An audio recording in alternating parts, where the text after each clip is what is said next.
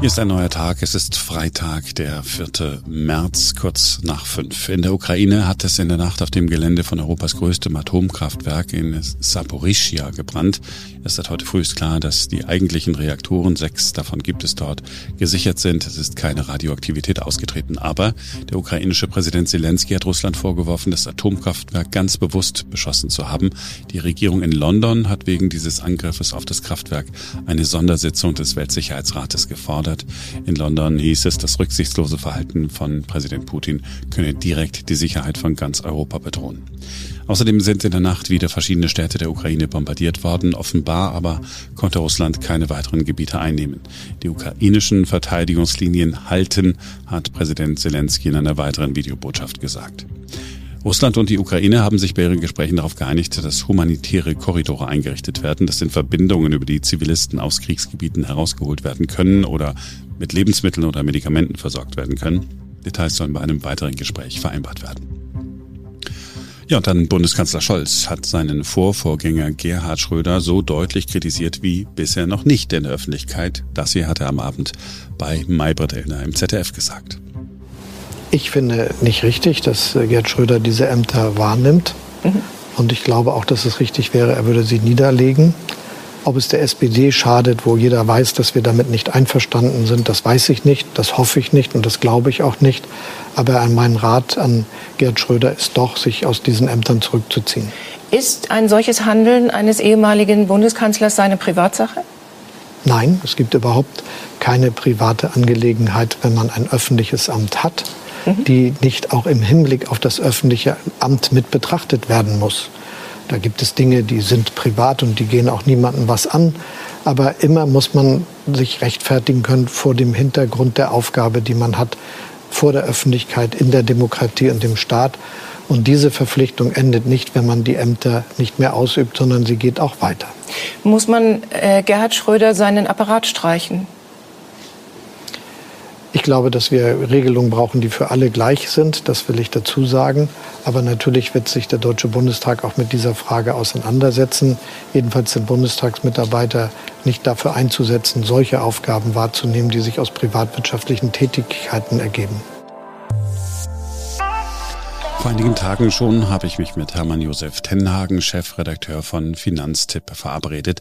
Er ist ein Experte, wenn es darum geht, Geld zu sparen. Und das gilt natürlich auch im Moment für Sparen bei der hohen Gasrechnung, Sparen bei der hohen Benzinrechnung, Sparen bei der hohen Stromrechnung. Er kennt sich auch damit aus, wie Geld angelegt werden soll. Hallo, Herr Tenhagen. Guten Tag. Ich hatte ein bisschen schlechtes Gewissen. Äh, in der Ukraine kämpfen Menschen ums Überleben. Und ich spreche mit Ihnen darüber, dass alles bei uns so teuer wird und wie wir es irgendwie billiger hinbekommen.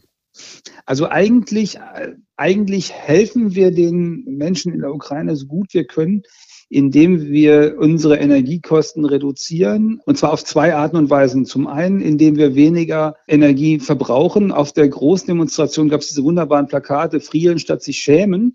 Das heißt tatsächlich Verbrauch reduzieren unmittelbar. Das nützt.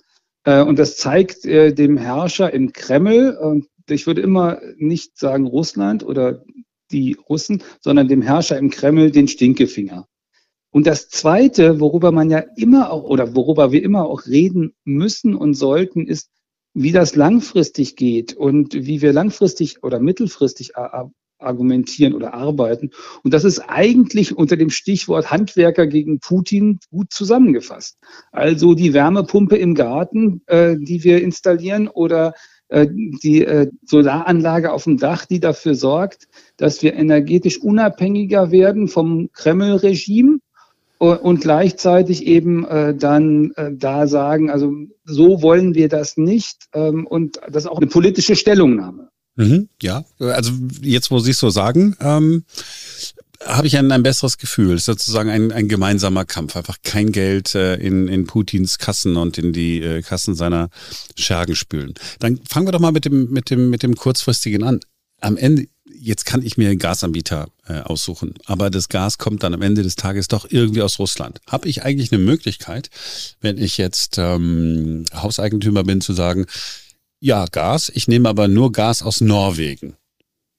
Das funktioniert so nicht. Hm. Also im Augenblick, dieses Gasnetz, das ist auch ein Ziel gewesen der letzten 20 Jahre, ist so weit miteinander vernetzt, dass, das, äh, dass man tatsächlich das Gas bekommt. Und da ist ein größerer Teil aus Norwegen dabei, da ist ein großer Teil aus Russland dabei und da ist dann ein Teil aus den Niederlanden und vielleicht noch ein paar andere Teile dabei. So funktioniert das und mein Anbieter vor Ort, äh, mit dem ich das mache, der wird dann möglicherweise sein Gas irgendwo gekauft haben es kann auch sogar sein, dass der einen Vertrag hat, äh, nur mit einem norwegischen Lieferanten, aber das äh, weiß ich nicht. Und das Gas, was aus der Leitung kommt, das ist dann nochmal wieder völlig unabhängig davon. Bisher gibt es auch noch keine Gasanbieter, die sagen, wir verkaufen hier norwegisches Gas oder niederländisches Gas und kein russisches.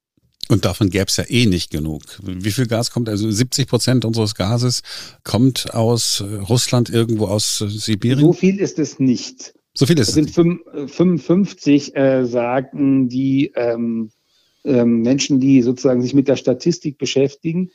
Äh, ob es jetzt in dem, ähm, in diesem Frühling 55 sind, weiß ich auch noch nicht mal, weil tatsächlich auch die Bundesregierung sich bemüht hat, ja in den letzten Wochen und Monaten schon die Gasspeicher ein Stück weit ähm, aufzufüllen, damit äh, man politisch nicht erpressbar ist und daran gearbeitet hat. Das ist natürlich schwer, wenn man die Hälfte oder mehr als die Hälfte ersetzen soll, aber man kann natürlich schon so, so umschichten und das wird natürlich auch für die kommenden Wochen und Monate bis zum nächsten Herbst ein wesentlicher Teil sein. Also zu schauen, wie wir äh, möglichst viel von unserem Gasverbrauch äh, erstens verringern und dann zweitens so umschichten, dass die, die Abhängigkeit äh, von, äh, von russischem Gas niedriger wird. Wenn die Abhängigkeit niedriger ist, gibt es mehr Konkurrenz auf dem Markt und äh, automatisch könnten rein theoretisch die, die, Preise sinken, es sei denn, es bildet sich so ein Kartell wie bei der OPEC. Aber wenn Sie sagen. Ja, aber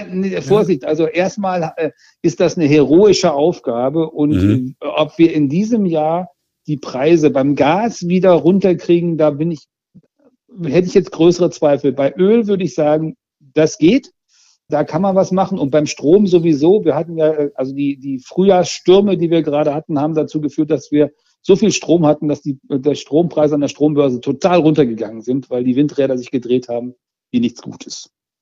So, ich wollte nämlich gerade noch mal so kurzfristig und langfristig kommen, dann bleiben wir bei dem, äh, bei dem, bei dem langfristigen Ziel. Okay, wir wollen Gas aus unterschiedlichen Quellen haben, insgesamt unseren Gasverbrauch reduzieren. Wenn ich jetzt sage, ich möchte aber jetzt als Privatperson, ich möchte jetzt aber investieren, ich will die Gasheizung rausschmeißen, dann werden Sie wahrscheinlich eine Wärmepumpe empfehlen oder so, keine Ahnung? Ja, ich würde eine Wärmepumpe empfehlen und würde vor allen Dingen empfehlen, suchen Sie sich einen Handwerker. Äh, das ist sozusagen im Augenblick der limitierende Faktor.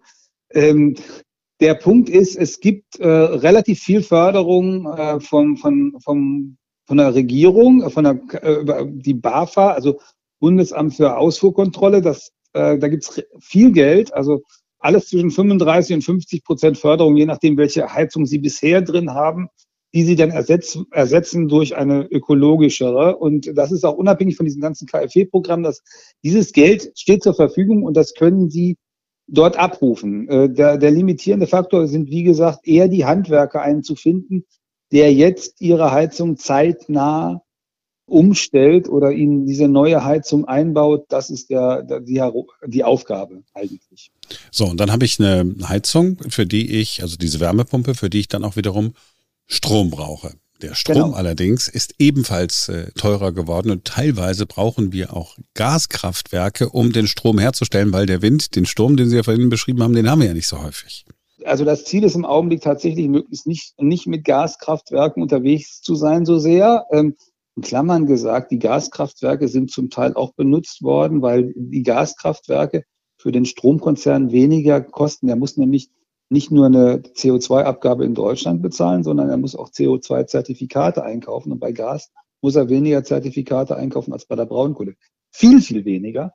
Deswegen haben die Stromkonzerne auch ganz gerne Gas verfeuert, äh, wenn sie denn äh, gerade schnell mal was verfeuern mussten. Ähm, das ist so da ein Teil davon. Aber da, also was, wenn, wenn man denn schon unterwegs ist und versucht, sich äh, unabhängiger zu machen, dann würde ich natürlich auch die Solaranlage auf dem Dach nicht vergessen, weil da kann ich den Strom für hm, irgendwas zwischen 12 und 15 Cent erzeugen.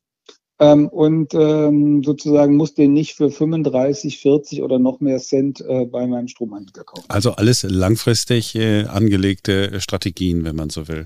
Langfristig angelegte Strategien und, und viel erfolgversprechender als vor einigen äh, Monaten noch. Also meine Kollegen haben gerade vor kurzem durchgerechnet mit den alten oder mit den vergleichsweise moderaten Strompreisen von 2,33 Cent. Wie schnell sich denn so eine Anlage auf dem Dach, also so eine Solaranlage auf dem Dach, womöglich auch mit fürs E-Auto groß genug und für einen, äh, für einen ähm, Stromspeicher in, in der Garage groß genug, wie schnell sich die rechnet und waren bei 14 Jahren ungefähr und die haben gestern mal mit 38 Cent durchgerechnet und haben gesagt, ist eher zwölf Jahre, eher sogar drunter. Hm, wenn ich ein eigenes Haus habe, was mache ich, wenn ich so ein Mensch bin, der in einer Mietwohnung lebt, äh, hier in Berlin, die allermeisten Menschen wohnen nicht in Eigentumswohnungen, sind Miethäuser, Mietshäuser. Berlin, Berlin ist da, also das ist ein echtes Problem, weil Berlin ist zu über 80 Prozent Mieterstadt.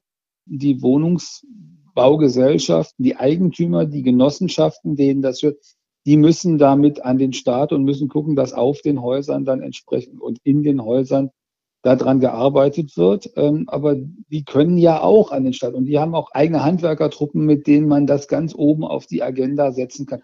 Man muss sich das vorstellen, in Berlin sind wir das ja sogar gewöhnter. Bis zum Fall der Mauer war das so, dass es in Berlin Regeln gab, dass man irgendwie eine Wohnung im Zweifel auch, also man musste so eine Art Feuerstelle installieren können. Mhm. Weil wir Angst um die Versorgungssicherheit äh, in kalten Wintern hatten. Und äh, sozusagen das, äh, dieses, dieses, diese Kenntnis zu reaktivieren und sich zu fragen, wie können wir möglichst schnell hier ähm, die, äh, die eine größere Autark Versorgungsautarkie wieder zum Tragen kriegen. Das ist das, was man, was Berliner Wohnungsbaugesellschaften vielleicht sogar noch besser in den Genen haben als äh, Wohnungsgesellschaften mhm. anderswo. Wo Sie sagen, verfeuern. Ähm, unser Klima- und Wirtschaftsminister Robert Habeck hat äh, gesagt, so es gibt jetzt erstmal keine Denkverbote mehr, alles kommt auf den Prüfstand. Also Energiewende äh, ist das alte Stichwort und dann äh, schreibt die FAZ zum Beispiel oder was das Handelsblatt, jetzt stehen wir vor der Wende, der Energiewende. Da wird Atom genannt, da wird Braunkohleverfeuerung, Steinkohleverfeuerung genannt. Wäre das jetzt nicht die Zeit zu sagen, also wenigstens übergangsweise noch für ein paar Jahre setzen wir dann doch auf Energieträger, von denen wir ein paar wenigstens bei uns in unserem eigenen Boden haben? Also äh, es ist keine Wende der Wende, weil, äh, ähm, weil das zentrale Ziel ist ja, die äh, Erneuerbaren eher schneller dazu zu bringen, dass sie komplett die Versorgung äh, in, in Deutschland äh, gewährleisten können. Also sozusagen das alles vorzuziehen, was geht, damit wir autarker werden. Ähm, und das, die andere Frage ist dabei nicht zu vergessen äh, oder nicht zu vernachlässigen, dass wir auch im nächsten Winter und vielleicht im übernächsten Winter noch auch noch ein Versorgungsproblem haben, weil wir so schnell dann doch nicht sind. Also das heißt ja eigentlich nur, wir müssen diese Windräder gebaut bekommen, wir müssen die Solaranlagen aufs Dach bekommen. Ich habe gerade noch mal nachgeguckt letzte Tage. Der, das Abgeordnetenhaus des Landes Berlin hat im Jahr 1995 anlässlich des ersten Klimagipfels in dieser Stadt, also des ersten Klimagipfels überhaupt, damals Klimagipfelpräsidentin hieß Merkel, äh, beschlossen, dass auf jedem neuen Dach, das war 95, mhm. eine Solaranlage installiert Ach, werden den sollte. Beschluss gab es ja jetzt gerade erst wieder. ja, man, es ist dazwischen ist ein bisschen mhm. Zeit vergangen ähm, und das ist so nicht umgesetzt worden, was das Abgeordnetenhaus damals im Kopf hatte. Atomstrom und so, das äh, werden wir alles nicht, nicht, nicht verlängern. Atomstrom, ich, also ich glaube, dass diese, diese Atomkraftwerke, also erstens ist das mit dem technischen äh, Abschalten und Anschalten nicht so einfach mit so einem Atomkraftwerk. Ähm, und, und, die sind alle, also die müssen ja ähm, mit Uran befeuert werden und die sind natürlich alle so jetzt darauf geprämt, äh, dass sie, dass sie zum Jahresende ähm, ihr Uran fertig äh, verfeuert haben oder genutzt haben und da nichts Neues da reinkommt. Das müsste man alles umstellen. Also das ist, da ist eine technische Herausforderung. Die zweite Herausforderung ist, ehrlich gesagt, weil wenn ich, wenn ich die Leute über Atomenergie reden höre, dann denke ich immer, dass ich vor äh, auch 30 Jahren ungefähr meine Diplomarbeit über Atommüllpolitik äh, geschrieben habe und dass niemand weiß, wo das Zeug hin soll. Das, das können wir nicht wollen. Also niemand will das in seinem Vorgarten verbuddeln. Ähm, also Herr Habeck nicht, Herr Merz auch bestimmt nicht im Sauerland. Und äh, deswegen sollten wir gucken, dass wir davon wegkommen. Es ist ja so, dass die ähm, Stromkonzerne heilfroh waren, dass sie die Verantwortung für, die, für den Atommüll unseren, uns Steuerzahlern wieder überhelfen können. Also wir sind ja jetzt wieder verantwortlich dafür, weil die sich ausgerechnet haben, dass sie bilanziell bankrott wären, wenn sie die Verantwortung für den Atommüll hätten. Alles das, was wir da jetzt haben in Deutschland, rechnet die Bundesregierung aus bis zum Ende des Jahrhunderts, kostet 170 Milliarden Euro für diesen Atommüll. Ja, ist ja nichts, was jemand will. Ne? Ich war halt nur sozusagen auch gedanklich mit auf der Suche, ähm, welche Alternativen ähm, wir haben. Also Sie sagen, erneuerbare Energien einfach beschleunigen. Ähm, ja, genau. Und dann gucken und dann gucken, was man was man sonst noch braucht. Man wird schauen müssen, dass wir da, da richtig an den Start kommen. Und das äh, heißt auch äh, nicht nur in Berlin und Brandenburg, aber in, in Berlin wichtig, in Brandenburg. Brandenburg hat der Herr Woltgen gesagt, dass 95 Prozent der Stromversorgung inzwischen erneuerbar geleistet werden könnten. Mhm. 95 Prozent. Das ist ein Wort, da sind die Bayern weit von weg. Ja, in der Tat, äh, weil sie keine Windräder bei sich haben wollen und auch Probleme damit haben, wenn eine Leitung von Offshore-Windparks zu ihnen gelegt werden soll. Ja, zum Beispiel. Also, äh, aber da müssen wir natürlich alle miteinander auch äh, darüber nachdenken. Irgendeinen dieser Tode werden wir sterben müssen. Und äh, also, ähm, wenn wir einen Strommast früher haben konnten, können wir auch ein Windrad jetzt haben, damit wir die Stromversorgung gewährleisten. Und natürlich ist es so, dass jeder und jede, die sich selbst versorgen kann, und das sind die Brandenburger strukturell im Vorteil. Da gibt es mehr Leute, die ein eigenes Dach haben und einen eigenen Garten, den sie umgraben können für eine Wärmepumpe die sollten das auch tun. Eine andere Sorge, die die Menschen umtreibt, ähm, ist natürlich die Inflation. Unter anderem natürlich hängt es mit den Energiepreisen mhm. zusammen und gleichzeitig äh, die Sorge, dass auf den Aktienmärkten die Turbulenzen erst noch bevorstehen. Sie gehören zu denjenigen, die immer gesagt haben, Leute, legt ein Geld, euer Geld nicht auf dem Sparbuch, äh, kauft äh, kauft Fonds, kauft, äh, kauft ETFs. Ist das immer noch die Empfehlung, die Sie heute geben? Ja, ja, äh, eigentlich umso mehr. Also äh, drei Gründe. Erstens, äh, wir, diese Empfehlung gilt natürlich nicht für 15 Tage oder 15 Wochen, auch nicht für 15 Monate, sondern für 10 bis 15 Jahre. Langfristig ist man mit solchen Anlagen äh, ähm, sehr gut gefahren, auch, auch und gerade in Krisenzeiten. Teil eins. Teil zwei: diese ETF, also diese Aktienindexfonds weltweite, von denen wir immer gesprochen haben, die sind tatsächlich weltweit 1600 Firmen von A wie Amazon bis Z wie Zalando, 23 Länder beim MSCI World, bei äh, MSCI All Countries noch viel mehr Länder. Da sind keine russischen Aktien dabei. Das heißt also, wir sind tatsächlich, äh, sind, ist man in der Geldanlage da auf einer Seite, wo man eben nicht äh, mit dem, äh, mit äh, dieser, mit dieser Krise unmittelbar zu tun hat, auch wenn die Märkte jetzt dieser Tage natürlich wie immer in Krisenzeiten erstmal runtergehen. Langfristig wird sich das rechnen. Und das Dritte ist, wir sagen seit einigen Jahren, du kannst das sogar ein Stück weit betreiben und kannst das ein Stück weit nachhaltig machen oder nachhaltiger, indem du ähm, solche weltweiten Fonds kaufst, weltweiten Indexfonds kaufst, die nachhaltig oder nachhaltiger sind. Also ich sage dann immer hellgrün. Das sind nicht die ganz strengen Regeln, aber die Regeln sind streng genug, um zum Beispiel äh, mit gleicher, äh, mit gleicher ähm, Rendite in den vergangenen Jahren Apple nicht dabei zu haben, weil Handyhersteller seltene Erden ausbuddeln müssen und das ist nichts, was sauber ist. Die haben äh, Amazon nicht dabei, weil Amazon so schofel mit den Gewerkschaften umgeht und mit den, mit den Arbeitsrechten. Und die haben auch einen Konzern, der Meta-Halter heißt, äh, den wir alle unter Facebook oder WhatsApp kennen, nicht dabei wegen dieser Datenschutzfragen. Und trotzdem kann man sein Geld dort anlegen und kann langfristig die gleichen Renditen erzielen. So haben wir uns äh, weitestgehend abgesichert. Im ersten Moment, wenn ich jetzt Aktien habe oder äh, Fonds habe, sowieso nicht anfassen, es sei denn, ich brauche es unfassbar dringend irgendwie Geld, aber dann habe ich vorher schon einen Fehler gemacht, einfach nicht drauf gucken. Und dann hat man da schon mal einen Haken hintergemacht und ansonsten jetzt erst einmal dann doch, da komme ich zurück zum Anfang unseres Gesprächs, ganz, ganz kurzfristig bleibt uns ja dann nur, wenn wir protestieren wollen, tatsächlich ein bisschen, bisschen frieren. Ja, also Energie sparen, da muss man ja, also wenn wir alle sozusagen das, äh, das äh, umsetzen, was da, ähm, was dann vergleichsweise einfach geht, tatsächlich äh, das Thermostat äh, drehen oder wenn man so will, ein äh, elektronisches mit einer Zeitschaltuhr dran machen. Das kann richtig was sparen. Ein Grad weniger bringt natürlich ähm, auch immer schon was. Äh, und auch ähm, die Frage, wie das ist mit dem äh, beim, beim Benzin und beim, äh, beim Diesel, ist nochmal eine Frage, die man sich stellen kann. Also übrigens auch unter, unter politischen Gesichtspunkten nochmal. Die Raffinerie in Schwedt, die 90 Prozent vom Sprit für Berlin und Brandenburg liefert, gehört Rosneft. Mhm. Zu 90 Wusste ich gar nicht. Leider. Ja, äh, wir wollten Sie als Investoren haben, waren wahrscheinlich damals äh, dankbar, als die Bänder durchschnitten worden sind zur Eröffnung. Jetzt hat sich das alles ein. Die haben gerade, die haben gerade erst im letzten Jahr den, äh, den restlichen Teil von Shell gekauft, 30 Prozent. Ah, okay. Also das ist, ähm, wie, wie soll ich sagen, äh, ähm, das ist diese zweischneidige Frage. Wenn man, wenn man glaubt, über wirtschaftliche Kooperation einen, einen schwierigen äh, Partner einbinden zu können, äh, dann, äh, dann macht man das. Äh, und wenn sich herausstellt, das funktioniert dann nicht, dann hat man natürlich diesen schwierigen Partner an allen möglichen Stellen an der Bank. Dann müssen wir entflechten. Und ansonsten, ich habe selber gar kein Auto mehr, bin nur noch mit öffentlichen Personennahverkehr unterwegs. Und ich habe mir, ich weiß gar nicht, ob, ob Sie das auch empfehlen würden, aber Sie kennen sich ja mit allem aus.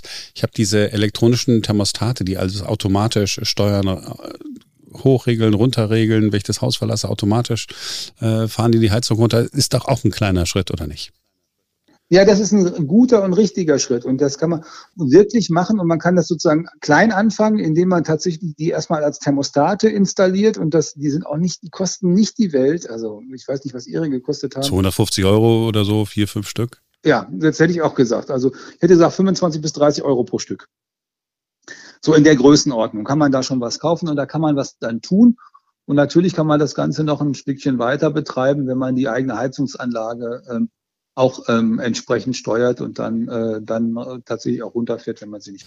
Also müssen auch wir, wenn man von diesem Verbrecher im Kreml etwas lernen kann, strategischer denken und auch strategischer an die eigene Energieversorgung äh, herangehen, jetzt planen und alles in die Wege leiten, damit man A, möglicherweise in einem halben Jahr oder in einem Dreivierteljahr den Handwerker hat und äh, die Dinge, die man jetzt äh, schon kaufen kann, jetzt installieren und dann peu à peu äh, loskommen von Putins Gas.